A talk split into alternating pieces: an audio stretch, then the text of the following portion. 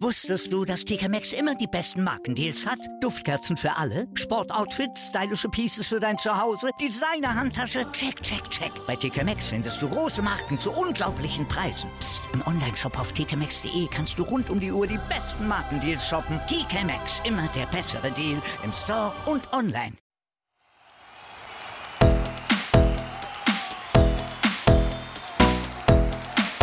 Plattsport. Der Sportpodcast.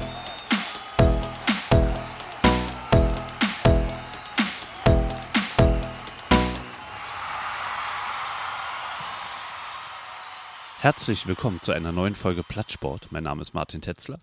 Heute zu einem neuen Interview. Wir haben uns gestern mit Andreas Leimbach-Niers, dem Leiter des 11mm Fußball-Filmfestivals, getroffen und uns über das Festival, seine Geschichte und den Fußball im Generellen unterhalten. Und ein spannendes Interview ist rausgekommen und das wollen wir euch jetzt nicht lange vorenthalten. Viel Spaß! So, herzlich willkommen zum zweiten Interview bei Plattsport, dem Sportpodcast. Und nachdem wir Montag in Köpenick waren, haben wir heute ein äh, Taxi mit verdunkelten Scheiben äh, bestiegen und sind im 11 mm Keller äh, angekommen. Ich weiß nicht, wo wir sind, aber ähm, es ist auf jeden Fall ähm, ziemlich dunkel hier und äh, die Fenster sind auch verklebt. Also ich kann nicht sehen, ich habe hier nur eine kleine Leuchte. Wir sitzen im Keller und mir gegenüber sitzt Andreas Leimbach. Niers, ist das richtig ausgesprochen? Ja, genau. Passt. Oh, vom 11 mm Filmfestival. Du bist ähm, Leiter des Filmfestivals und ich, ja, erstmal schön, dass wir uns heute sprechen können. Hallo. Ja, freue mich auch, danke. Ja, ähm, 11 mm. Ähm, ich glaube, besser erklärt das jemand, der mit dem Festival was zu tun hat. Vielleicht kannst du unseren Hörern, die noch nie davon gehört haben, was eine Schande wäre, kurz erklären, worum es da geht. Ja, Fußballfilmfestival bedeutet, dass wir seit vielen Jahren, genau seit 2004, ein Festival machen, äh, wo wir Fußballfilme aus aller Welt präsentieren. Äh, und das in allen Facetten. Also das kann sowohl ein Kurzfilm sein, das kann eine Doku sein, bis hin zum Spielfilm dann auch. Und was 2004 ganz klein begonnen hat, ne, ist mittlerweile eine große Veranstaltung mitten in Berlin im, Ki im, Kino Babylon mit rund 70 Fußballfilmen, wirklich aus aller Welt. Ähm, und äh, ganz zentral ist halt das Thema Fußball. Also es darf nicht nur mal irgendwo ein Ball rollen, sondern Fußball muss schon Schwerpunkt des jeweiligen Films sein. Ähm, nur erstmal ganz zu den Daten drumherum gefragt. Wie viele Leute arbeiten heute äh, an diesem Festival mit euch mit? Also Leiter plus all die kleinen äh, Helfer, Helfershelfer. Ich habe irgendwie neulich gesagt, ja, es sind immer so rund 20 und dann habe ich heute nochmal auf die Telefonliste geguckt heute Morgen und wir sind fast 40. Also es wird einem selber gar nicht richtig klar, welche Größenordnung das hat, wo, wo wir das mittlerweile hingetrieben haben und äh, dass man tatsächlich dann auch die 40 äh, braucht, um äh, das in dieser Größenordnung dann auch durchführen zu können. Und äh, interessieren die sich auch alle für Fußball? Oder ist das äh, für einige nur so, ach naja, da läuft halt was mit Fußball und ich helfe gerne mit, weil es tolle Leute sind. Es ist tatsächlich so, dass der Fußball so der rote Faden bei allen ist. Also es ist irgendwie total normal, wenn äh, wir uns gestern treffen und einer kommt eine halbe Stunde zu früh und sagt dann, ach, ich habe mir die Zeit mit einem Fußball-Podcast vertrieben, das wollte ich mir sowieso noch zu Ende angucken. Also wir sind schon alle Fußball-Junkies und wenn dann nebenbei Deutschland-Serbien läuft, dann gibt es dann auch immer noch drei, die nochmal eben rübergehen und sich das angucken das vereint uns schon und ich glaube, das ist auch so mal die erste Grundlage. Und wenn dann noch die Kinoleidenschaft dazu kommt, ja, dann ist man, glaube ich, perfekt im, äh, im Festivalteam aufgehoben. Also ich sage es gleich voraus, ich bin absolut kein Cineast und wenn irgendwelche aktuellen Schauspieler, die gerade Oscars gewinnen oder so namentlich genannt werden, sitze ich da und sage, ich, sorry, noch nie gehört. ähm, aber beim Thema Fußball äh, bin ich über die Jahre auch mit euch so ein bisschen ins Thema reingerutscht. Ähm, so, heute zum 16. Mal, wenn wir jetzt richtig gezählt haben. Richtig. Zählen wir mal 2004 als erstes Mal, dann sind wir heute beim 16. Mal. Und äh, nach all den Jahren, wie viel ist Routine und inwieweit ist das äh, immer noch Aufregung und vielleicht sogar so ein bisschen kindliche ähm, Erwartung, Vorfreude, so ein bisschen, dass es tatsächlich in, in allen Gliedern kribbelt? Das ist eine gute Frage. Ich, das ist auch das, was ich mich selber immer frage, weil ähm, man muss sich auch selber auch äh, die Antwort geben, warum macht man das nach wie vor? Also es gibt ja jetzt nicht den, irgendeinen Zwang und wir müssen nicht unbedingt 25 Jahre schaffen. Ne? Also man muss sich schon selber fragen, was ist spannend daran und was macht es mit mir selber, um dann zu sagen, ja, ich will das nach wie vor machen. Es sind nach wie vor tolle, wichtige Erfahrungen, die wir da sammeln. Und ja, es ist immer noch Nervenkitzel, es ist immer noch Aufregung, wie dann so ein erster Abend, so eine Premiere äh, funktionieren wird. Wie wird es in Berlin aufgenommen, wo man jeden Tag tausend andere Möglichkeiten hat. Obwohl ihr das schon so viele Jahre macht, tatsächlich wisst ihr, ist, ist jeder Eröffnungsabend quasi aufs Neue wie, wie so eine Bootstaufe. Ja, kann man sagen. Also es wird ja auch immer neu zusammengesetzt. Ne? Wir versuchen dann auch immer wieder Routinen über Bord zu werfen und wieder Sachen neu zu machen, zu sehen, wie sich eine neue Moderatorin dann da plötzlich schlägt und äh, was wir für einen Eröffnungsfilm haben, wie es funktioniert. Das ist ja dann so unser Flaggschiff. Das muss irgendwie gut funktionieren und das trägt dann auch das andere Fest, das ganze Festival drin. Wenn das gut funktioniert, wenn sich das rumspricht, wenn, wenn es gut besucht ist und die Leute sagen, wir hatten einen großartigen Abend und das Ding läuft ja noch fünf Tage, ihr müsst da mal hingehen. Das erinnert mich so ein bisschen an so eine Weltmeisterschaft, erstes Spiel. Wenn das kacke läuft, dann äh, ähm, ist unter Umständen das Turnier blöd. WM 94, Deutschland, Bolivien. Äh, der Weltmeister mit breiter Brust und gegen einen Underdog ein zusammengestolpertes Spiel. Ich glaube damals 1-0 gegen Bolivien, Klinsmann.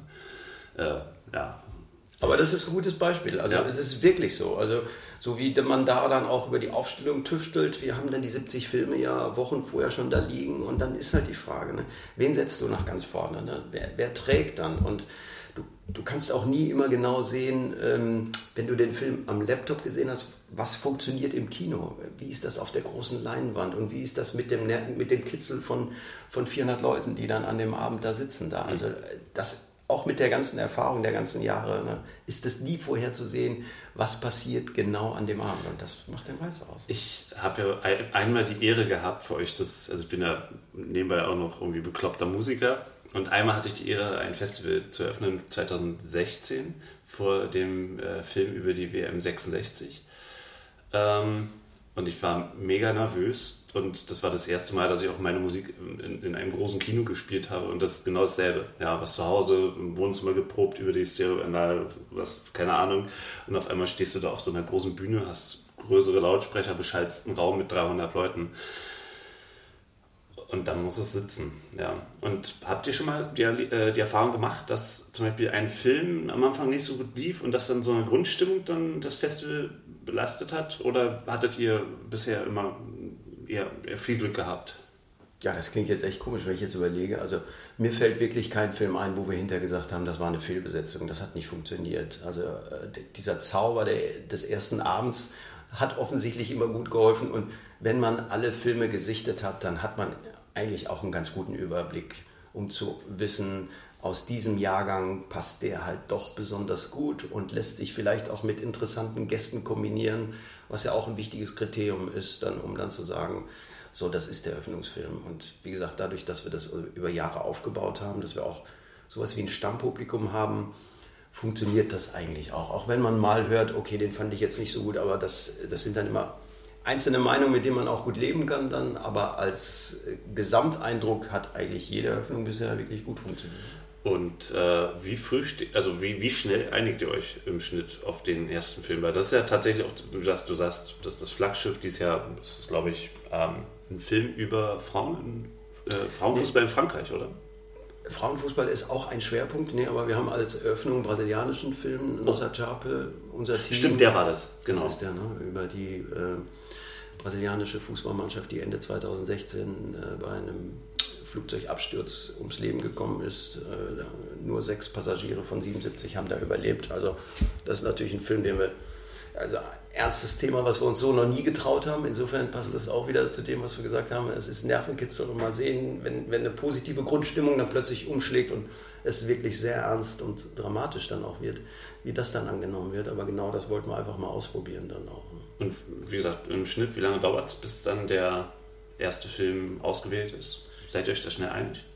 Größtenteils ja, aber es gab immer auch mal wieder Situationen, wo dann plötzlich nochmal die Zusage für einen anderen Film kam und wo man dann nochmal im Team auch hart gerungen hat, zu sagen, sollen wir es nicht doch nochmal umschmeißen. Der Film könnte diesen Gast zur Folge haben, der uns dann auch wieder gut tut. Weil man muss mittlerweile sagen, es gibt auch ein großes Medieninteresse. Wir haben den Vorteil, dass wir da in so einer Nische sind, worauf die Medien wirklich gut reagieren.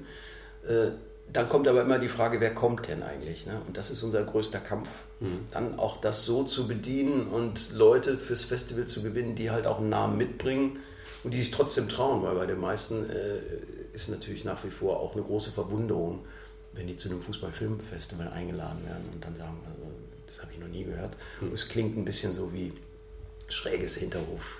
Kino. Ähm, was es ja vielleicht auch am Anfang war. Nochmal ganz kurz zu dem ersten Film heute, was mich sofort interessiert.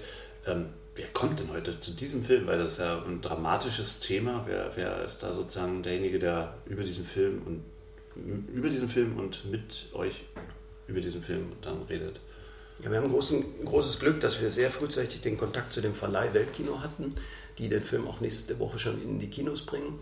Und das hat enorm geholfen, sodass wir auch die amerikanischen Filmemacher bekommen, die damals auf den Stoff aufmerksam geworden sind und gesagt haben, wir wollen auf jeden Fall einen Film dazu machen die Brüder Zimbalist aus USA. Und ähm, äh, dann kam noch dazu, dass wir eine sehr enge Kooperation zu einem äh, Filmfestival in Bilbao haben. Da ist es der Fußballverein selber, Atletico Bilbao, die sich ein Fußballfilmfestival leisten und mit uns kooperieren. Und die hatten auch sehr frühzeitig den Kontakt zu Nusra Chape. Und da ist es denen gelungen, den Journalisten, den Radioreporter, nach Bilbao einzuladen, der damals mit in der Maschine war und der über das Spiel berichten sollte.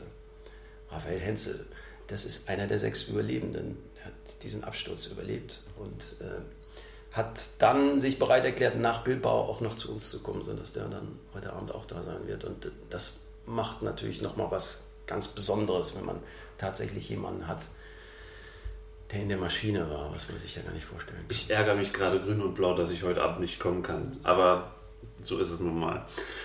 Äh, krasser Film bestimmt. Ich, ich hoffe, dass auch dass ich dann im Nachzug dann die Gelegenheit komme, schnell diesen Film zu sehen. Was mir manchmal bei dem Festival, dann, dafür könnt ihr ja nicht, sondern eher die Verleiher, die dann das nicht in die Kinos spielen können. Manche Filme hätte ich gerne auch nochmal im Kino gesehen und dann waren es dann doch so kleine Produktionen, die dann im, ja, selbst in den kleinen Kinos dann eigentlich nicht äh, stattfanden. Aber deswegen ist es umso besser, dass ihr da seid dass diese Filme überhaupt dann auch so eine Bühne bekommen und so eine Aufmerksamkeit bekommen, die sie verdienen. Das ist, glaube ich, auch unser großer Glücksfall, dass das so ist, ne? dass wir da Filme finden, die man so dann doch nicht findet. Ne? Selbst online denkt man ja dann immer, du findest da alles, aber die dann doch nicht. Ne? Und deswegen lieben wir auch die Veranstaltungen, mit, wo man vielleicht nur mit zehn Leuten im Kino sitzt und davon äh, sind dann irgendwie acht total gerührt und sagen, wo habt ihr diesen Film her? Und man spricht hinterher noch drüber. Ähm, das sind auch ganz wichtige Veranstaltungen für uns, wo man sagt, ja, deswegen machen wir das auch. Ne? Wir sind halt keine kommerzielle Veranstaltung, da steckt ein eingetragener Verein dahinter, der das äh, organisiert. Und der heißt? Der heißt Brot und Spiele e.V. Hat sich auf die Fahnen geschrieben, äh, Fußballkultur in Berlin zu fördern. Und äh, zentrale, zentrales Projekt ist dieses Festival. Und genau da geht der Vereinszweck dann auf, wenn man auch in den kleinen Veranstaltungen sitzt und hinter sich Leute bedanken und sagen, ohne euch hätte ich den Film nicht gesehen und äh, der beschäftigt mich jetzt bestimmt noch eine ganze Zeit lang. Lass uns noch mal ganz kurz äh, zurückgehen. Die erste Tür, die ihr quasi aufgestoßen habt, war ja, dass ihr, ich glaube, am Hackischen Markt ähm, 2004 das erste ähm, 11 mm gemacht habt, da erstmal reinzukommen und jemanden zu überzeugen, hey, wir zeigen jetzt hier, ich glaube, das waren damals elf englische Fußballfilme, die ihr gezeigt habt. Ähm, und der Domino-Effekt, der dann eingetreten ist bis heute mit dieser Reichweite und ja, mit, dieser, mit dieser Vielfalt an Filmen und an Menschen, die teilnehmen, die eben, wie du gesagt hast, oder ich glaube, wie ich es gelesen habe vorher, nicht nur alle mit Fußball zu tun haben, äh, die dann auch zum Kino kommen äh, während des Festivals.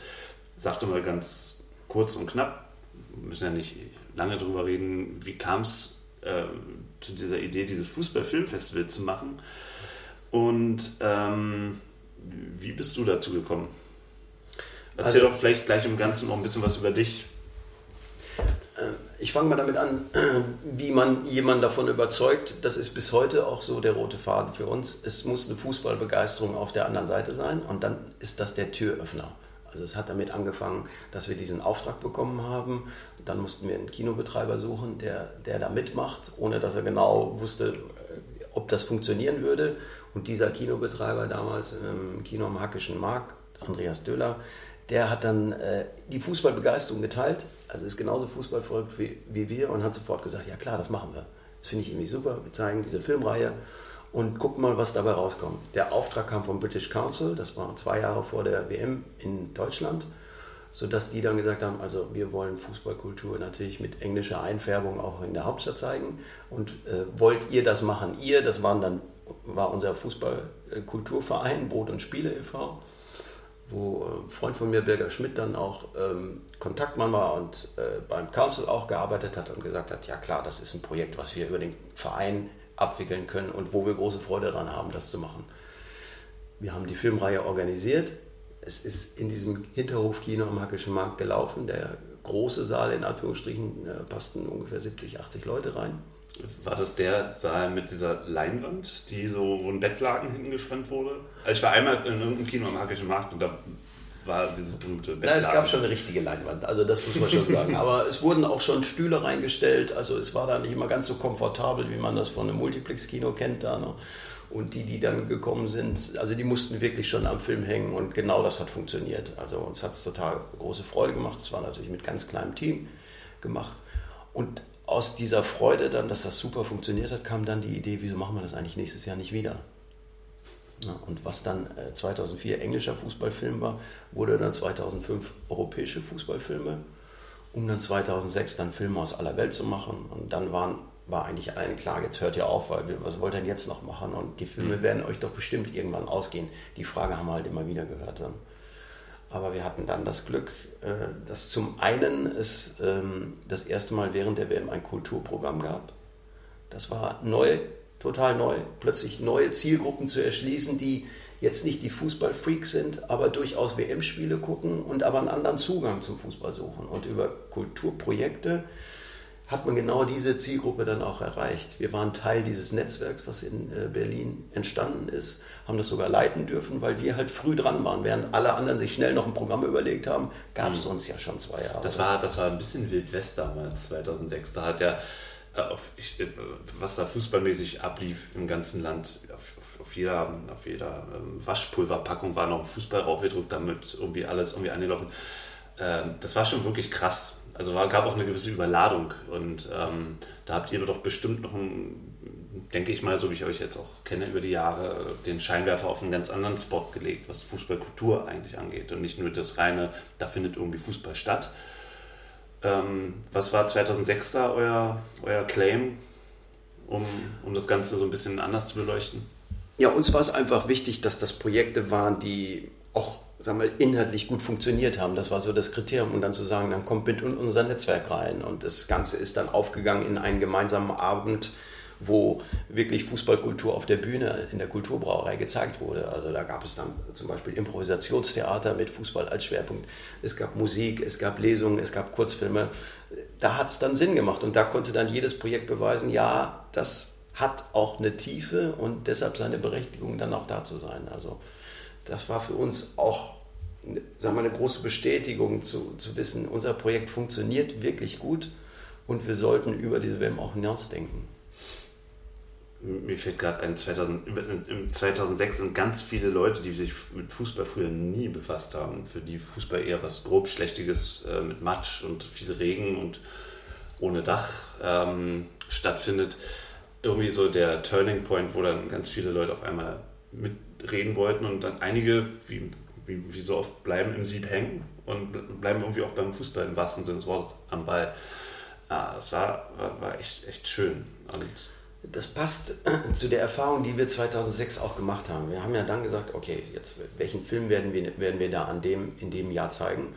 Und das war ähm, Les Yeux dans le Bleu, weil das super passte. Es war der Rückblick des französischen Filmemachers Stéphane Meunier auf die Fußball-Weltmeisterschaft 1998 in Frankreich, als Frankreich selber Weltmeister mhm. wurde. Und dem war es gelungen, als Ein-Mann-Filmcrew ganz nah an die Mannschaft heranzukommen und die während des Turniers auch zu begleiten. So ein, bisschen, so ein bisschen, Vorgriff auf äh, Sönke Wortmann. Wortmann. Ja, man muss sagen, eigentlich war Sönke Wortmann eine Kopie davon. Mhm. Das hat er ja dann auch gesagt. Das war sein großes Vorbild und wenn man ehrlich ist, ist er da auch nicht ganz rangekommen, weil es war auch nicht zu toppen. Es, mhm. ist, es ist ein großartiger Film und äh, es, es trifft in eine Zeit, wo die FIFA da noch gar nicht darauf vorbereitet war, dass es einen mhm. Filmemacher gibt, der im Stadion rumläuft, ganz nah pardon, an der Mannschaft dran ist Und äh, dann so eine Nähe auch in dem Film schafft, dass hinterher dann Zuschauer natürlich irgendwie begeistert davon waren, mhm. dass das jemandem gelungen ist. Und während des Turnierverlaufs ist dann erst klar geworden, da filmt jemand. Wer ist das eigentlich? Der hat zwar die äh, Rechte für das französische Fernsehen auch gehabt, aber der FIFA war nicht richtig klar, wie nah der da dran war mhm. und dass der sogar auf der Ersatzbank saß. Und als man ihn im Halbfinale dann da rausnehmen wollte, haben, hat die Mannschaft selber gesagt, der gehört zu uns. Die haben ihm einen Trainingsanzug gegeben und haben gesagt, der bleibt jetzt hier. Wie hieß der nochmal, der Regisseur? Stefan Meunier. Ich glaube, der Mann ist doch eigentlich auch nur ein Kopist von Sepp Bayer. Ja, das passt so ein bisschen. Ne? Also 1990 meine, äh, auf der Ersatzbank ja. und äh, mit Lothar Matthäus in, in, der, in der Kabine. Aber das ist ja die eigentliche, eigentliche Leistung. Da ist es jemand selber gewesen, wie ja. Sepp Meier. Den kennen die Jungs und dann hat er plötzlich eine Kamera mit. Ja. Und das hat auch funktioniert. Aber das war jemand, den die nicht kannten. Mhm. Der, der am Anfang dann sich vorgestellt hat und gesagt hat, ich würde euch jetzt gerne begleiten. Da kann man sich vorstellen, dass die Reaktion erstmal relativ sparsam war. Ne? Mhm. Aber die äh, haben ihn dann haben ihn so stark respektiert, weil sie gesehen haben, wie hart er gearbeitet hat. Der war morgens der Erste, der schon äh, quasi beim Frühstück war, um mhm. zu filmen und abends der Letzte und nachts hat er schon angefangen zu schneiden, weil der Film dann auch direkt nach der WM ja fertig sein musste. Und was ich sagen wollte, dieser Film, den haben wir dann gezeigt im Zentral. Und da war das erste Mal auf einmal eine andere Atmosphäre. Der, der 70 Leute Saal war rappelvoll ja. und es war ein anderes Publikum. Also viele haben zum Beispiel auch ihre Freunde mitgebracht. Und die waren eher genervt, so, ja komm, ich gucke mir den Fußballfilm mit dir an. Und dann waren sie hin und weg, weil es ein ganz anderer Blick war. Es war nicht für Fußball-Junkies, ne, sondern es ging darum, was ist das für eine arschcoole Truppe, mhm. die da Weltmeister geworden ist. Und da kam auf einmal für uns auch so dieses Gefühl, das Ding funktioniert. Also wir sollten das wirklich länger machen, weil äh, das sind so Glücksmomente, die man plötzlich schafft, dass da Leute kommen und sagen, wo habt ihr diesen Film her und was war das für ein toller Abend? Fußball hatte früher, also Fußballfilme hatten ja früher einen sehr, sehr schlechten Leumund, wie ich finde. Ähm, wenn man nur so an die, diesen Franz Beckenbauer Film, diese Pseudodokumentation denkt und ich habe irgendwann mal in den 80ern so eine, so eine Fernsehserie gesehen mit einer Fußballmanagerin. War irgendwie alles billigste Produktion und man hat sich da auch nicht viel Mühe gegeben. Ich glaube, da ist auch in den letzten 20 Jahren eine Menge passiert, um da auch bessere Qualität einfach auch tatsächlich äh, zu bringen und dass Fußball eben doch noch ein bisschen mehr ist als das was man so in der Oberfläche wahrnimmt. Klar, ich meine, sonst hätte das Festival auch nicht funktioniert, wenn die Filme irgendwann ausgegangen wären, wenn das auch nicht die Qualität gehabt hätte. Ne? Dann hätten wir uns das dreimal überlegen können. Aber wenn wir dann nicht liefern ne, und die Leute sagen, boah, das war stark, ich komme nächstes Jahr wieder, ne, dann, dann geht es nicht. Und da ist wirklich was passiert. Also plötzlich sind ganz viele da eingestiegen und es sind so viele gute Fußballfilme dann entstanden äh, bis heute, dass wir uns das, äh, dass wir mittlerweile aus einem Fundus von jährlich 250 Einreichungen auswählen können, um zu sagen, den, den nehmen wir und den nehmen wir nicht. Das ist mittlerweile sag mal, wirklich ein äh, Luxusproblem, was wir haben, sich dann auch mit einzelnen Filmemachern zu streiten, die dann sagen, wieso sind wir nicht bei euch aufgenommen worden? Ihr habt doch den anderen Film genommen, unser ist doch genauso gut. Also da sind wir mittlerweile angelangt. Purer Luxus. Aber wunderschön. Und wie viele Filme habt ihr, äh, um die ihr euch bemüht und die ihr nicht bekommt? Ist es dann eine Sache, dass die Leute das nicht rausgeben wollen und im Festival neben andere Filme stellen wollen, quasi den Vergleichswert äh, verhindern wollen? Äh, oder weil sie zu teuer sind? Wie sieht es da aus? Ja, das sind genau die beiden Punkte. Also es hat manchmal mit Kosten zu tun, dass wir sagen, wir wollen eine bestimmte Summe erzielen, die wir dann nicht leisten können. Oder ähm, wir sind halt nicht das A-Festival und wenn das eine konkrete Festivalplanung ist, dass man wirklich mit dem Film sehr große Ambitionen hat, dann sucht man sich doch erst äh, sag mal, die Teilnahme bei einem A-Festival, bevor es dann bei uns landet. Das mhm. führt dazu, dass wir es vielleicht im nächsten Jahr kriegen, aber ähm, da, wo wir dann gehofft haben, dass das ein toller Erfüllungsfilm für, für uns ist, da gehen wir dann schon auch leer aus. Das kann durchaus passieren. Man muss sagen, den Rang haben wir natürlich nicht. Ne? Wir sind äh, in der Nische als Fußballfilmfestival, da sind wir auch das Älteste und mittlerweile auch das, oder von Anfang an auch das Größte und es hat viele Nachzügler gegeben. Aber mit den Top-A-Festivals können wir uns natürlich nicht vergleichen. Hm. Aber also was Fußball angeht, seid ihr definitiv äh, ja, weiß nicht, die Nummer eins europaweit ich weiß jetzt nicht, wie das in, Athlet, äh, bei, bei, in Bilbao ist, bei dem Filmfestival, was da läuft, aber also meine Wahrnehmung ist auf jeden Fall mindestens, also deutschlandweit ist das natürlich, so wird das seinesgleichen. Ich habe jetzt gehört, bei der Museumseröffnung äh, in Dortmund vom DFB-Museum, ähm, da kümmert ihr euch um die Filme? Ja, das Museum gibt es ja jetzt schon einige Jahre und wir sind da auch von Anfang an Partner gewesen. Da gibt es ja auch ein kleines Kino. Das ist Teil der Ausstellung auch und das wird äh, jetzt auch zusätzlich bespielt. Und da sind wir Partner, um dann die Fußballfilme zusammenzustellen. Ähm, ja, wir sind das Größte.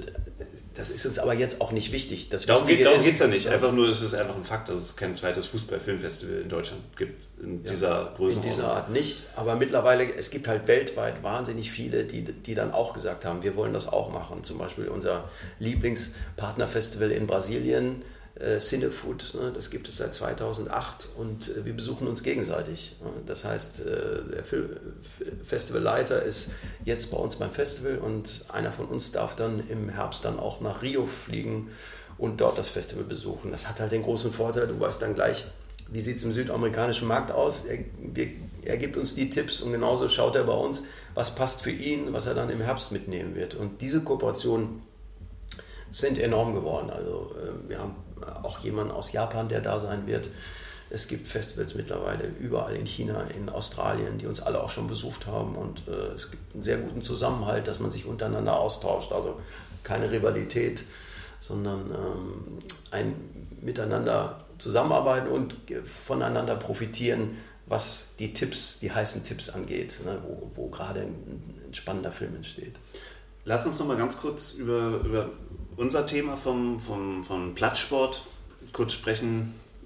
Wir sind ja wieder auf der Suche sozusagen nach, nach dem Kern, warum wir Fußball lieben und suchen uns in gewissen Bereichen der Welt, äh, also sei es im Amateurfußball oder bei Profivereinen, die wie Union Berlin zum Beispiel ähm, schon ein bisschen anders funktionieren oder jetzt zum Beispiel mit euch, ähm, sind wir wieder auf der Suche nach dem, was, was, warum wir Fußball überhaupt angefangen haben zu lieben. Ähm, und der Kern von, von Fußball, wie ich ihn kennengelernt habe, auch als, als kleiner Junge, war ähm, wie letztens im Februar, da saß ich in, am, am äh, Askanischen Platz, auf diesem Fußballplatz am Anhalter Bahnhof. Da hat Dersimspor gegen Kroatien gespielt, Verbandsliga. Kunstrasenplatz. Der Ball hatte eine eigene Physik erfunden. Der Ball plumpste hin und her. Die Fans waren nicht nett zu den Schiedsrichtern, sag ich mal so. Die Spieler waren nicht nett zu den Schiedsrichtern. Die Schiedsrichter waren nicht nett zu den Fans. Es war eine, eine ganz komische, grobschlächtige äh, äh, Geschichte mit viel Hauen und Treten. Und die Frage, die ich mir ausgedacht habe, ich hoffe, die, du kannst sie gut beantworten, ist, wo liegt in diesem äh, alltäglichen Zusammenkommen von, von Leuten, die gegeneinander Fußball spielen, äh, das Ästhetische, das einem Fußballfilm genügt.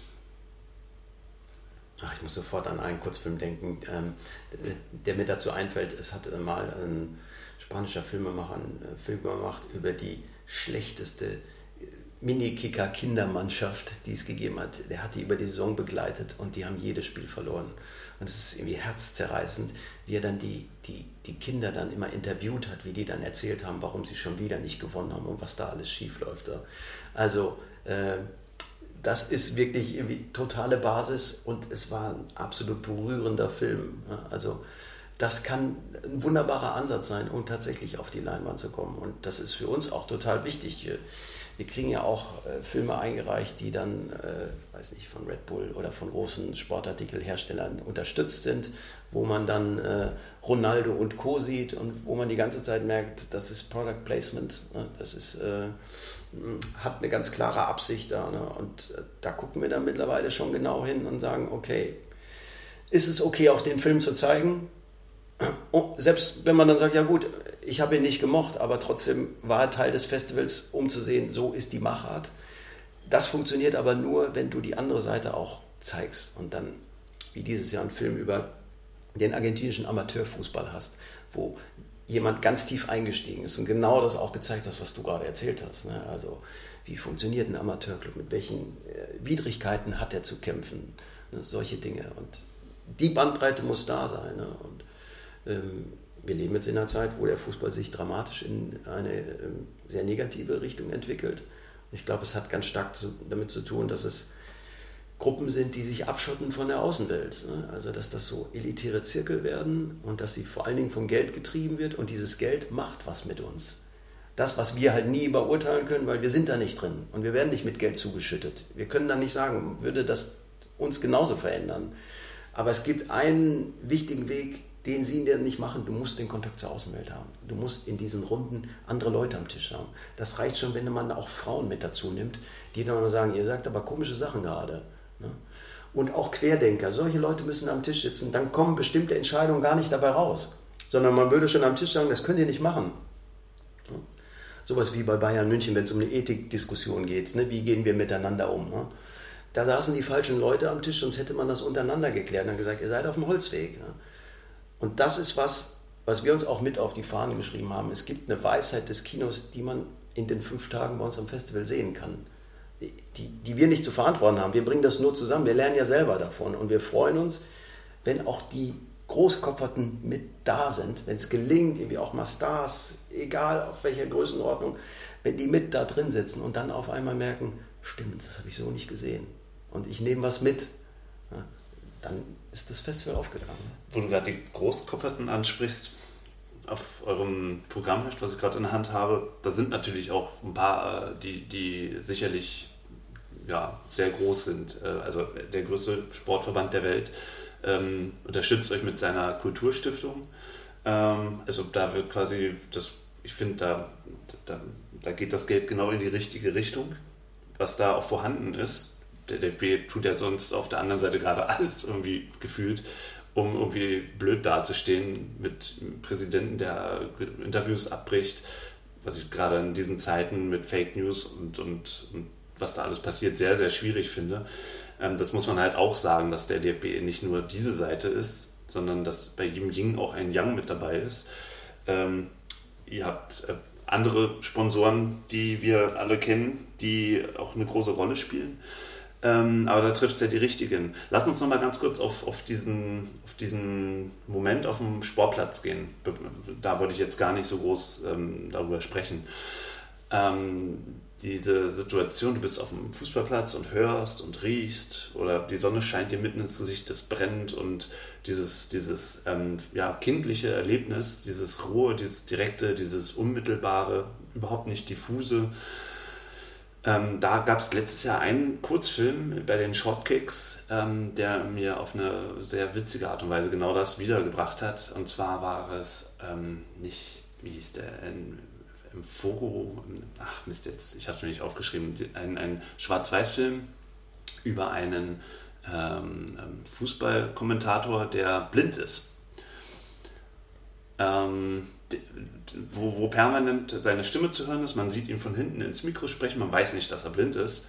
Erst am, am Ende des Films steht er auf mit, mit einem Blindenstock, aber der Film äh, fängt Bilder ein, die Sonne, Grashalme, alles in Schwarz-Weiß, alles mit wunderschönen Kontrasten. Ähm, da habe ich gefühlt, dass das genau das ist, was mir am Fußball Freude macht. Es war auch für mich der, der beeindruckendste Film. Hat dann ein anderer Film gewonnen, was ich auch verstehen kann, aber der Film war für mich derjenige, der, der am meisten äh, hängen geblieben ist. Es ist ein Kurzfilm gewesen von einem unserer Lieblingsfußballfilmregisseure, Johann Kramer, der aus Holland kommt und der hat den, äh, der hat den Stadionsprecher vom FC Barcelona porträtiert, der blind ist das war, nee, der war in Argentinien, oder war auch in Brasilien. War, war nochmal ein anderer äh, Film. Ach so, okay. Dann ähm, habe ich den verwechselt jetzt. Okay. Kein Problem. Ähm, aber das war auf jeden Fall, wie gesagt, genau diese die Essenz. Okay. Der hieß so ähnlich wie in La Boca, irgendwas mit Fogo oder. Ah, ich komme nicht drauf, verdammt, schlecht vorbereitet. Geht mir auch schon so. Zu viele Filme gesehen, aber ähm, ich weiß, welchen Film du meinst und äh, das ist natürlich das, was, was das ausmacht. Ne? Den, das Licht auf jemanden zu setzen, den man so vielleicht als erstes gar nicht wahrnimmt. Ne? Ganz viele große Stars kriegen das meiste Licht ab und dann so jemanden zu finden und als Filmemacher zu sagen, der ist es wert, den stelle ich jetzt in den Mittelpunkt da. Ne? Das ist einfach großartig. Ich dachte, das wäre jetzt der Film über den, ähm, über den Stadionsprecher, weil Johann Kramer hat immer einen Blick dafür. Mhm. Äh, wen suche ich mir aus? Und das sind nie die großen Stars. Ne? Hat zum Beispiel 2002 äh, einen Film gemacht, eine Doku gemacht, parallel zur Fußball-Weltmeisterschaft, als das Finale Deutschland-Brasilien stattfand, hat er einen Film gemacht ja. über die beiden Mannschaften, die am schlechtesten in dem Ranking die der FIFA, genau, der FIFA dastehen. Das da. waren Bhutan und Montserrat. Richtig, genau. Ein gigantischer Film. Ja. Also, das war Teil des Filmprojekts, ja. dieses, dieses Freundschaftsspiel zu organisieren und quasi das andere Finale dann auch stattfinden zu lassen. Da noch. Das war nicht neben, neben dem Film ja auch noch ein ganz anderer Aufwand, das Spiel auch tatsächlich als offizielles FIFA-Spiel deklarieren zu lassen. Da ist auch alles schiefgegangen. Der Trainer von Montserrat ist äh, dann als die Mannschaft in, in Schiphol auf dem Flughafen gewartet hat, äh, abgesprungen und dann ist ein anderer gekommen. Der Schiedsrichter, den haben sie dann irgendwie auch noch hingekriegt und tatsächlich durch den Sieg von Bhutan 4-0 ähm, ist Bhutan vom letzten auf den vorletzten Platz in der FIFA-Weltrangliste gerutscht oder, oder noch einen Platz höher gerutscht, keine Ahnung. Aber es war neben dem Film ja nochmal ein ganz anderer Aufwand, der da betrieben wurde, um, um das auch würdevoll zu gestalten. Und dazu gehört auch das Offizielle, dass sozusagen an, am selben Tag Finale Deutschland-Brasilien und vorher das andere Spiel stattfindet. Ja, das ist wie eine Metapher dann plötzlich, ne? zu sagen, ich, ich, ich nehme das scheinwerferlich und halte es in die ganz andere Ecke, wo gerade überhaupt keiner hinguckt, weil alle nur mhm. auf, auf die da oben gucken. Ne? Und das ist eigentlich das, was Festival ausmacht. Das solche Schöne, Perlen zu finden. Ne? Das Schöne an dem Film, um nochmal kurz diesen Film nochmal anzustechen, äh, war ja eben auch die Unterschiedlichkeit der Kulturen, das Verbindende äh, herauszustellen. Da kamen die, die Karibik Boys aus, der, äh, aus Montserrat, steigen ins Flugzeug und denken, die machen da mal eben die Jungs da ähm, aus dem Himalaya äh, links platt und kriegen dann eine ganz bittere Klatsche. Und äh, auf der einen Seite der Präsident von Montserrat, der sagt, dass wir wollen dieses Spiel gewinnen, gewinnen, gewinnen, gewinnen, gewinnen. Äh, was ja auch in unserer Denke, in unserer Gesellschaft immer so verpflanzt ist, ja, dass es ums Gewinnen geht. Und auf der anderen Seite dann der Verbandspräsident von Bhutan, der genau das Gegenteil sagt. Der sagt, wir freuen uns und äh, wichtig ist äh, das Zusammenkommen und wir respektieren den Gegner. Also Wahnsinn. Toller Film. Kann man nur empfehlen. Werde ich auch verlinken unter dem äh, äh Beitrag. Ähm, wie hat sich denn für dich, seitdem ihr vor 15 Jahren mit diesem Festival gestartet seid, äh, der, der gesamte Blick auf das Fußballspiel geändert? Hat, hat sich da was bewegt bei dir? Siehst du auf einmal anders Fußball? Hm, schwierige Frage. Also, es ist so, ich schaue mir die Spiele alle total gerne an. Ich komme aus Bochum, äh, bin mittlerweile seit Jahren Zweitliga gestellt ne, und gehe auch gerne mit meinem Sohn ab und zu ins Stadion. Nicht regelmäßig, aber immer wieder. Ich glaube, das, das passt ganz gut. Das ist relativ pur und äh, ohne groß, großen Schnickschnack da. Ne? Obwohl ich gleichzeitig auch immer denke, was könnte man hier alles besser machen. Aber das gehört wahrscheinlich auch dazu. Äh, als VfL-Fan hat das nur mit Leiden zu tun und äh, man sucht einen Weg, man sucht da irgendwie auch einen Ausweg. Ne? Ähm, das ist aber was, was, was mir nach wie vor total wichtig ist. Ich bin gerne mit meinem Sohn auf dem Fußballplatz. Ich bin, äh, bin da auch F-Jugendtrainer in seiner Mannschaft. Auch das hat sowas wie äh, Basisarbeit ne? und ähm, löst irgendwas aus. Und ich glaube, dieses Gefühl äh, zu schätzen, was da auf dem Platz passiert, wie sich die Kleinen entwickeln, ist auch was, was mir hilft, zum Beispiel äh, dann auch bei 11 mm auszuleben. Ne? Dass es dann nicht immer nur um das große und Ganze geht und dass man sich nicht nur darüber ärgern darf, dass schon wieder ein großer Name abgesagt hat, weil ähm, der Berater dagegen war oder weil die keine Zeit haben, sondern sich genau über die kleinen Begegnungen zu freuen, die wir immer wieder machen, weil die Leute kommen verlässlich, die keinen großen Namen haben und sind größtenteils dann auch wirklich beeindruckt, dass man die Zeit dann zusammen teilen konnte und man davon dann was mitnimmt von diesen fünf Tagen diese, diese äh, fünf Tage, ähm, die sind jedes Mal fünf Tage inzwischen? Mittlerweile ja. Mhm.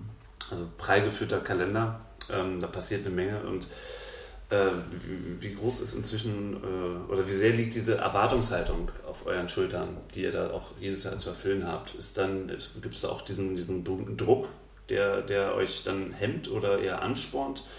Ähm, wie, wie ist es bei euch? Ja, es ist, es ist Ansporn, aber es ist auf jeden Fall Druck. Den machen wir uns schon, ne? weil wir es schon über die Jahre immer weiter äh, versucht haben zu professionalisieren und auch äh, noch mehr da reinzupacken. Aus Marketing-Gesichtspunkten äh, sind wir ja manchmal ja regelrecht bescheuert, dass man dann immer noch einen zusätzlichen Film nimmt, anstatt wie andere uns dann immer raten, ihr müsst doch mal Wiederholungen spielen. Ne? Das, äh, das ist, würde doch wirtschaftlich auch Sinn machen und die Leute können dann hinterher nochmal in den Film gehen, den, von dem sie vorher gehört haben. Aber uns tut es dann in der Seele weh, dann dafür dann wieder drei anderen Filmen nochmal abzusagen und dann versuchen wir die, nehmen wir die lieber nochmal mit ins Programm und verzichten dann wieder auf eine Wiederholung und sagen, ja, dann machen wir es irgendwie nächste Mal. Ne? Einfach weil wir so sehr dran hängen da. Ne? Und das ist, glaube ich, das, was uns immer antreibt, was dazu führt, dass ähm, das Programm dann nach wie vor auch so prall gefüllt ist, ne? auch wenn man äh, aus kommerziellen Gesichtspunkten da vielleicht einiges verbessern könnte. Es ist auf jeden Fall ein sehr reicher Korb, den ihr doch dieses Jahr wieder ähm, aufgetischt habt. Mich erinnert das ein bisschen, ich bin, ich bin ja Weinverkäufer im, im, Hauptberuf und wir trinken in der Halbzeitpause von unserem Podcast immer ein Glas Wein und äh, das muss sein. Äh, und beim Wein ist es ja genauso. Wenn, wenn, du willst nicht immer, immer wiederholen, wenn du ganz ehrlich bist, wenn du, wenn du deinen Horizont erweitern willst, sondern du sagst, ey, gut, der Wein war lecker, stelle ich jetzt zur Seite, ich will mal was anderes probieren. Ich kaufe mir einen neuen Wein und nicht immer, immer nur dasselbe, immer sozusagen äh, quasi nur das bestätigen. Und das ist ja bei euch eigentlich unmöglich. Also nicht nur, dass ihr einen Film nicht zweimal zeigt, sondern auch, dass eigentlich jeder Film über ein ganz anderes Thema äh, geht. Und ähm, da habt ihr ein gutes Händchen oder eine gute Redaktion oder Glück. Ja, vielleicht so eine Mischung aus. Ne? Also viele Sachen fallen uns tatsächlich dann auch zu. Ne? Und was man bei den Filmen sehen muss, da steckt ja auch noch was dahinter dann. Also wenn dann zum Beispiel der Gast mit seinem Erfahrungsschatz kommt und danach zur Verfügung steht und ähm, mit dem Publikum was passiert, ne, dann ist das ja der Moment, wo sich ein Urteil bildet und wo man sagt, Mensch, dieses Festival war wirklich besonders, weil ich jemanden getroffen habe, der mich in, auf eine Reise mitgenommen hat und mir hinterher auch noch erzählt hat, wie das alles zustande gekommen ist. Also das ist mittlerweile für uns ja auch ein ganz großer Ansporn, nicht einfach nur Abspielplattform zu sein und sagen, hier, wir haben das Programm vollgepackt, guckt, guckt euch die Filme an und das war's, ne? sondern es soll wirklich auch ein Treffen sein von Fußballenthusiasten, die miteinander in Kontakt kommen. Da, ne? Und wenn das über alle Ebenen funktioniert, ja, wenn der Promi da genauso dabei ist, wenn der DFB sagt, wir finden das gut und schmeißen uns da rein, auch äh, mit der Gefahr oder, oder der Chance, auch kritische Fragen zu bekommen, na, dann ja, dann geht uns das Herz auf, genauso soll es sein. Ne? Mhm. Also es soll ein Kontaktort sein, das ist das, was, was dem Fußball fehlt. Ne? Dass sie so abgehoben sind, dass der Kontakt ja gar nicht mehr da ist. Ne? Mhm. Einfach nur mal kurz in die, in die Kurve winken, das ist sogar bei einem Zweitligist wie beim VfL Bochum sowas, was mich ärgert, wo ich denke, es ist mhm. viel zu wenig, du musst mehr machen. Da hinten sitzen die Kleinen, es gibt mhm. so, eine, so eine Ecke für die Kinder da. Ne? Ja. da mit denen musst du was machen, mit, die musst du auf den Platz holen. Komischerweise sieht man das in anderen Sportarten so, beim Basketball. Ja. Die kommen dann danach noch auf den, auf den Platz, denen gibt man ein paar Bälle in die Hand und dann dürfen die noch ein paar Körbe werfen. Da, ne? Also es sind ja keine ja. revolutionären Ideen, aber da kommen die nicht drauf, dass das wichtig ist, da mal Barrieren abzubauen und sich der Basis zu stellen und zu wissen, wo man eigentlich herkommt. Also im Rahmen vom Fußballstadion äh, gibt es ja da gerade auch große Diskussionen darüber, ähm, inwiefern zum Beispiel die Mannschaft in der Verpflichtung ist, äh, sich bei Sieg oder Niederlage vor die Fans zu stellen. Ähm, ich persönlich finde, dass es da keine Verpflichtung in dem Maße gibt. Ja, hat man jetzt in Schalke gesehen, das kann halt eben auch, äh, diese, diese Liebe zu seiner Mannschaft kann halt eben auch in etwas ganz anderes umschlagen, was dann sehr, sehr negativ geladen ist, wenn dann irgendwelche ähm, Fanvertreter, nenne ich sie mal, auf den Platz stürmen und die Mannschaft zusammenstauchen was ja auch innerhalb der Kurve, was ich jetzt gelesen habe, äh, bei Schalke sehr kritisch gesehen wird. Naja, aber da muss man sehen, ne? ich, ich fand das, äh, es war nicht gestürmt, sie durften auf dem Platz, es waren Vertreter der, äh, einer Fangruppierung, die ähm, am Anfang der Saison der Mannschaft äh, eine, eine Kapitänsbinde übergeben haben, mhm. wo Nordkurve drauf stand und was wirklich eine Ehre war und Zusammenhalt mhm. bedeuten sollte. Ne? Und die wollten in dem Augenblick die Binde wieder zurückhaben, als Symbol zu sagen, ihr seid nicht mehr unsere Mannschaft. Mhm.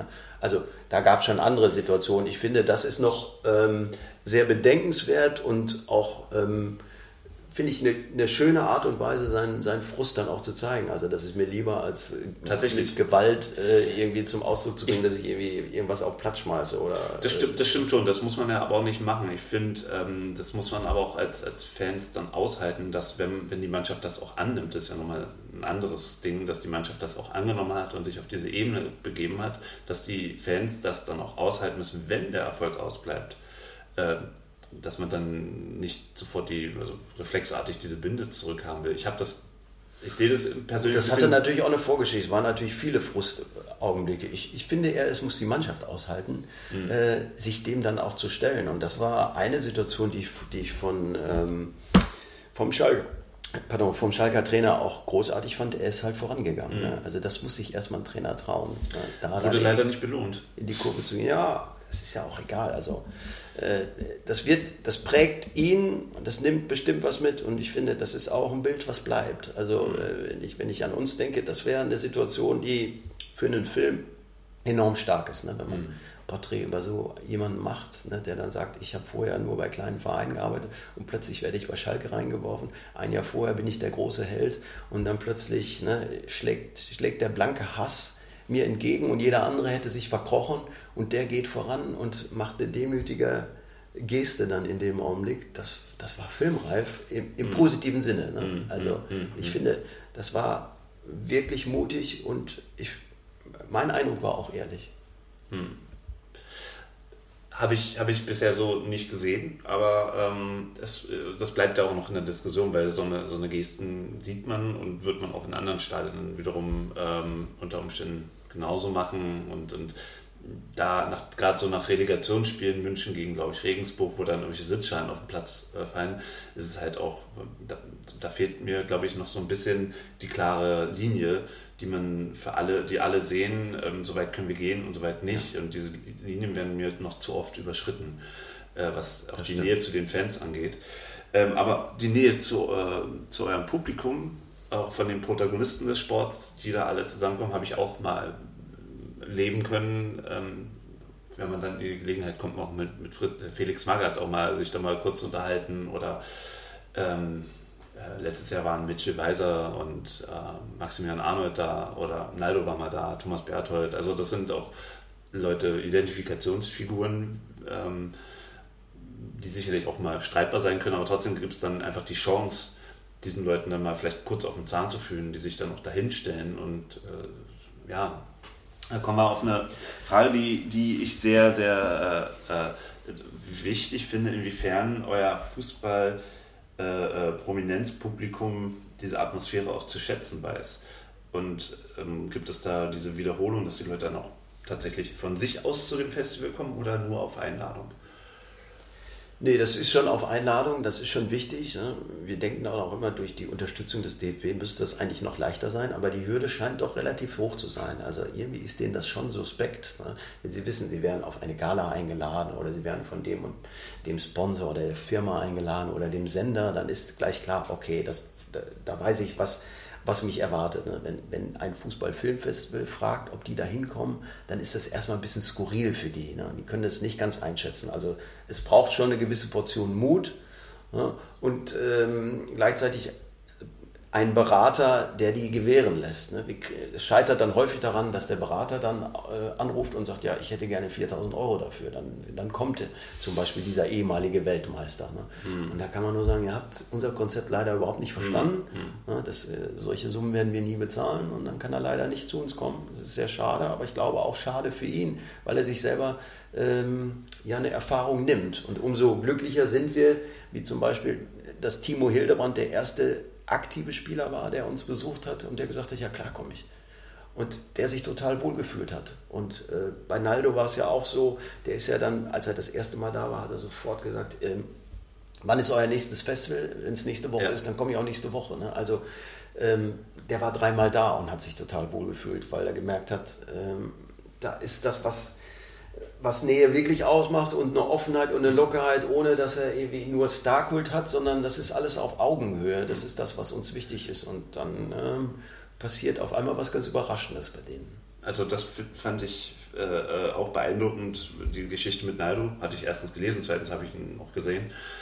Ähm, dass es war, äh, wie gesagt, es ist, es ist ja nicht die Bühne, ähm, Doppelpass, so und so viele Millionen gucken zu, sondern es ist halt doch ein relativ kleiner Rahmen, wo sich diese Leute zeigen und dann auch tatsächlich wohlfühlen. Und das ist eine besondere Atmosphäre. In dieser Atmosphäre trifft man auch die verrücktesten Leute. Und ich habe mir mal einen rausgepickt, mit dem ich selber auch ins Gespräch kam, jetzt schon zweimal, immer wenn ich bei euch gespielt habe, äh, ist Jan Tillmann Schwab der ähm, auch, an, weiß nicht, habt ihr ihn gesucht? Hat, hat er euch gesucht? Der, der, ähm, der Mann mit dem größten Lexikon, Fußballlexikon, äh, im Lexikon. Spann, spannender Typ, äh, der Fußballfilme sammelt und Archivar, Wahnsinn. Ja. Ja, ich glaube, das war dann zwangsläufig, ne? dass wir das Festival gemacht haben und er an seinem Buch gearbeitet hat. Ne? Da war die Verbindung dann schnell hergestellt da, ne? dass er uns aus Kiel besucht hat und wir uns kennengelernt haben. Und er war am Anfang immer unsere Versicherung, unsere Beruhigung, wenn wir gefragt wurden, wie lange wollten ihr das noch machen? Wie viele Fußballfilme gibt es denn da? Und ihr habt jetzt schon so viele gezeigt. Ja, ja. Dann haben wir immer gesagt, es gibt aber Jan Tillmann Schwab, der hat einen Fußballfilm-Lexikon äh, gemacht und da sind über 1000 Filme drin. Also dann äh, können wir auch noch länger weitermachen. Da. Ja. Das war wirklich eine große Beruhigung, dass er so viel Recherche da reingesteckt hat. Und deswegen arbeiten wir von Anfang an zusammen und helfen uns auch gegenseitig. Er ist ja mittlerweile auch Teil des Teams unterstützt uns auch und äh, ist dann oft auch beratend tätig oder wir nehmen ihn als Experte mit dazu, hm, weil er nochmal einen ganz anderen ja, wissenschaftlich, äh, wissenschaftlichen Blick dann darauf hat und das sezieren kann und äh, ist auf jeden Fall eine große Bereicherung. Ähm, zu diesen ganzen Filmen, die es da gibt, die er wahrscheinlich auch in seinem Lexikon hat, ist ja auch dieser Ronaldo-Film dabei, ähm, den ihr mal gezeigt habt, der kein Imagefilm ist, der aber, finde ich, diese, diese, diese Gratwanderung immer hat zwischen, wir, wir kommen Sportler, der äußerst prominent ist, vielleicht neben Messi halt auch gerade der wichtigste Fußballer äh, unserer Zeit, ähm, den man in, in, privaten Situationen zu Hause sieht, mit seinen äh, Managern auf dem Platz, wie er seinen Sohn zur Schule bringt. Ähm, es ist also, wie, wie, siehst du so eine Filme auf eurem Festival? Ist das quasi auch eine, ähm, ein Entgegenkommen an ein Mainstream-Publikum, was so eine Filme bei euch sehen will? Oder hältst du den Film äh, für so geeignet, dass er vielleicht auch als Zeugnis unserer Zeit dient? Ja, ich glaube, verdächtig wäre es dann, wenn wir den als Eröffnungsfilm nehmen würden. Also, dass wir uns da in diesen, in diesen Sog mit reinbegeben und sagen, wir wollen davon profitieren, einfach weil es garantiert, dass da viele Leute kommen da. Ne? Über solche Filme reden wir sehr kontrovers. Ne? Und am Ende haben wir uns schwer getan und haben dann gesagt, der hat auch eine Berechtigung. Mhm. Also, das Poster hängt auch im Kinderzimmer meines Sohnes. Ne? Also, äh, wir können auch nicht wegdiskutieren, dass er einfach polarisiert und einer der Superstars ist, wo man auch dankbar sein kann, dass man den hat. Ne, weil der total viel für den Sport macht, egal was man davon hält. Ob man ihn mag oder nicht, aber es ist einfach eine Ausnahmeerscheinung, den man vermissen wird, wenn der mal seine Schuhe an den Nagel hängen wird. Wenn, wenn du die jüngsten Spiele allein gesehen hast, ne? wie der irgendwie allein ein Spiel dreht und äh, Juve plötzlich ins Viertelfinale schießt, die ohne ihn ausgeschieden wären, weil er der Unterschiedsspieler ist. Mhm. So, natürlich ist der Film, hat eine Tendenz, das ist unübersehbar. Mhm. Und, äh, Aber es ist kein von ihm äh, initiierter, von seinem Berater initiierter Film, oder? Das ist nicht gewesen. Ne? Deswegen haben wir auch gesagt, also er ist noch über der Linie, die wir auch vertreten können. Also wenn, wenn das ein reiner Imagefilm gewesen wäre ne? Äh, oder Promotionfilm, so, dann hätten wir gesagt, das machen wir so nicht. Ne? Der war genau da drüber und deswegen war er Teil des Festivals, aber auch nicht in prominenter Position, sondern er gehörte einfach mit in diesen Jahrgang und dann hat er seine Berechtigung. Lass uns kurz äh, zum Schluss kommen. Ähm, letztes Jahr war ich äh, bei, den, bei der Shortkicks-Gala und da gab es halt eben äh, mal diesen, diesen beeindruckenden Film in La Boca und viele kleine Produktionen, die nebeneinander standen. Und das scheinbar ist, ist, sind diese Kurzfilme auch ein sehr wichtiges Thema bei euch. Die Gala findet am letzten Tag statt und Prominenz, äh, also da wird ja sehr viel geballt, sehr viel Aufmerksamkeit drauf gelegt. Ähm, was macht für dich die Magie äh, von Kurzfilm generell aus und dann später auch speziell, was das Thema Fußball angeht? Ich habe ja eben von Johann Kramer gesprochen, äh, der großartige Fußballfilmemacher, überhaupt Filmemacher, aber der hat mal eine Kampagne gemacht für ein, äh, für ein ähm, Bekleidungsunternehmen und das Motto war We are, we are Football Romantics. Und daran muss ich denken, wenn ich an Kurzfilm denke, weil Kurzfilm war ja früher was, was vor einem normalen Kinofilm oft mit dabei war, dass man vorher einen Kurzfilm gesehen hat und dann der normale Film. Und das ist natürlich überhaupt nicht mehr zeitgemäß. Ne? Wer guckt dann vorher noch einen Kurzfilm, man muss die Werbung ertragen und dann soll aber auch der Film bitte losgehen. Wir haben alle wenig Zeit und der bremst dann einfach. Ne? Und irgendwie spüren wir so eine Gegenbewegung, ne? dass diese, dieses Kurz, Fußball-Kurzfilmformat total gut funktioniert. Ne? Also, dass das äh, sogar immer mehr Produktionen gibt, dass wir aus einem immer, immer größeren Kopf von Möglichkeiten auswählen können, um, um, dieses Programm so zusammenzustellen, dass wir sagen, das ist wieder der Jahrgang mit den besten Fußball-Kurzfilmen des Jahres. Und das ist für uns ein Glücksfilm, also wir haben ein Glücksfall. Wir haben dieses Jahr das erste Mal sogar eine eigene eigenen Film-Slot gemacht, wo nur Kurzfilme drin sind, außerhalb von Shortkicks, mhm. weil so viel Angebot da war. Also es scheint so eine Gegenbewegung zu sein, dass Kurzfilme irgendwie dann doch wieder aktuell werden äh, und dass, dass dieses Anachronistische dann genau deshalb dann auch wieder gesucht wird. Und die Möglichkeit ist dann natürlich großartig, in einer Veranstaltung so gegensätzliche Produktionen zusammensetzen, wo absolute Profis mit riesen äh, technischen äh, Niveau dann da ihren Film gemacht haben und dann gibt es diese Mini-Produktionen, weil die Technik mittlerweile so günstig ist, dass auch ein ganz normaler äh, filmbegeisterter Fan beispielsweise einen, tollen Film machen kann, der genauso seine Berechtigung haben kann. Ne? Und das ist, ist so eine erstaunliche Entwicklung, die man dann erlebt, wenn man ein Filmfestival 15 Jahre macht, dass sich sowas entwickelt. Was ist für dich jetzt zum Schluss äh, was muss passieren, damit es dieses Jahr wieder ein erfolgreiches Festival wird? Und ähm, äh, gibt es einen Ausblick auf die Zukunft? Irgendein Projekt, was du verraten kannst für nächstes Jahr? Also ich glaube, es muss halt wieder dieses Besondere passieren zwischen uns als Organisatoren und den, den Zuschauern und den Gästen, die wir da haben. Ne? Dass da irgendwas Besonderes, irgendwas ich will nicht magisch sagen, aber irgendwas Unerwartetes passiert, wo man Reaktionen bekommt und selber auch wieder lernt davon, dass, dass man so eine bunte Mischung von fußballbegeisterten Leuten aus aller Welt da fünf Tage zusammenbringt. Ne? Und äh, das ist immer das Allerwichtigste, um zu sagen, das war ein besonderer Jahrgang. Du fährst dann danach heim und sagst, äh, dafür machen wir das. Ne? Da, da ist irgendwas passiert so und da nimmt man irgendwas Bereicherndes mit. Das ist das, was, was einen erfolgreichen Jahrgang ausmacht und darauf aufbauen. Klar, wir gucken immer, was man auch weiterentwickeln kann, wo man auch wieder überraschen kann, sich selber und aber auch unsere Besucher. Ne? Vielleicht nochmal über andere Formate nachdenken, irgendwie tatsächlich noch mehr Nähe schaffen von den Leuten, die wir tatsächlich hingebracht haben. Wenn wir einen Christopher Trimmel als Captain von Union da haben, dann tut es einem fast weh, dass der in der, in der Shortkick-Skala am Schluss dann kurz auf der Bühne ist, zwei Sätze zu sich sagt und dann seine Wertung zum Film abgibt und dann schon wieder weg ist. Ne? Eigentlich müsste man mit dem noch eine halbe Stunde talken und sagen, erzähl doch mal und so Fragen stellen, wie du das gemacht hast. Also wirklich Interesse daran haben und nicht diese Sportjournalisten-Sachen. Ne? Mhm. Warum haben sie in der 30. Minute das Tor nicht getroffen? All dieser langweilige Kram, da gibt es schon andere Sachen, um an So finde zum Thema äh, mit, mit der neuesten Technik kann man kann auch Leute, die keine große Erfahrung haben oder so irgendwas auf die Beine stellen. Das stelle ich auch gerade fest, das macht ja auch einen riesen Spaß. Ähm, und, aber man muss auch Glück haben, dass die Leute sich dann auch tatsächlich auf das Medium herablassen, äh, aus ihrer Blase, in der sie leben. Ähm, aber ich wünsche euch auf jeden Fall wieder von ganzem Herzen, dass das ein erfolgreiches, schönes äh, Festival mit tolle Begegnungen, wie, wie ich sie jedes Jahr auch selber mache, wünsche ich äh, euch auch keine kaputten Geräte, dass die Technik funktioniert. Gibt es eigentlich im Kino Babel noch, äh, noch die Dame, die diese Orgel spielt? Ja, die Orgel gibt es nach wie vor. Die soll dieses Jahr kaputt sein. Also sie wird dann kurzfristig aufs Piano umsteigen, ja. ne, bis die Orgel wieder repariert ist. Aber das ist das Markenzeichen des Kinos und äh, Absolut. wir genießen diese Momente immer, wenn sie äh, vor den Filmen äh, tatsächlich Orgel spielt, bevor es dann richtig losgeht. Ich muss mir mal dann äh, bei YouTube ein Video raussuchen, wie sie da spielt. Das gibt es bestimmt. Ähm, wo kommt ihr? Weißrussland? Oder war es Ukraine?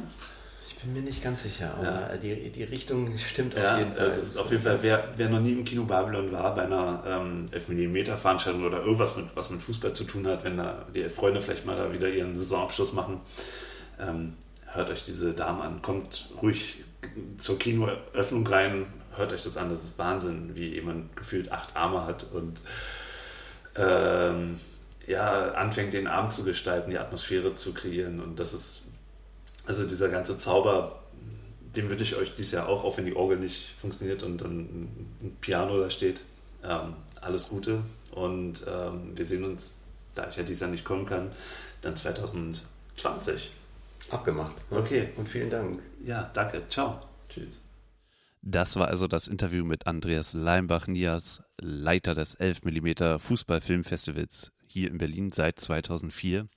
Und ich möchte Andreas nochmal ganz, ganz herzlich danken für das Gespräch und diese wahnsinnig schöne Atmosphäre im Gespräch. Und ähm, ich hoffe, euch ist das Festival ein wenig näher gekommen. Ich kann allen nur sagen, geht dahin, schaut euch die Filme an und verpasst bitte nichts. Das ist wahnsinnig toll. Wir von unserer Stelle verabschieden uns jetzt, aber nicht ohne nochmal darauf hinzuweisen. Folgt uns bitte bei Twitter, folgt uns bei Facebook, abonniert uns bei iTunes, bei Spotify, bei Deezer, bei Stitcher, bei Soundcloud, alles was es da gibt. Geht auch auf unseren Blog platt.sport.blog, lest unsere paar Texte, die bisher da sind. Und ich wünsche euch jetzt ein schönes Wochenende kommt gut durch die Bundesliga-freie Zeit, geht ins Kino und bis zum nächsten Mal. Tschüss.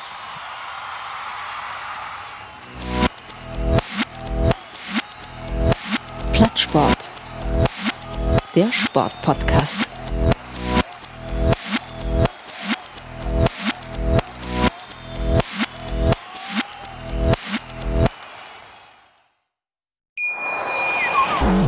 Viele Kaffees waren es heute schon? Kaffee spielt im Leben vieler eine sehr große Rolle. Und das nicht nur zu Hause oder im Café, sondern auch am Arbeitsplatz. Dafür gibt es Lavazza Professional. Kaffee am Arbeitsplatz, der genauso lecker schmeckt wie in eurem Lieblingscafé. Die perfekte Kaffeelösung für jede Art von Unternehmen. Klein, mittel, groß. Ihr habt auf jeden Fall einen Kaffee, der schmeckt. Die richtige Motivation für eure Arbeitstage. Alle Infos zu Lavazza Professional findet ihr auf lavazzapro.de mit allen Kaffeelösungen für euer Büro. Wusstest du, dass TK Maxx immer die besten Markendeals hat? Duftkerzen für alle, Sportoutfits, stylische Pieces für dein Zuhause, Designer-Handtasche, check, check, check. Bei TK Maxx findest du große Marken zu unglaublichen Preisen. Psst. im Onlineshop auf tkmaxx.de kannst du rund um die Uhr die besten Markendeals shoppen. TK Maxx, immer der bessere Deal im Store und online.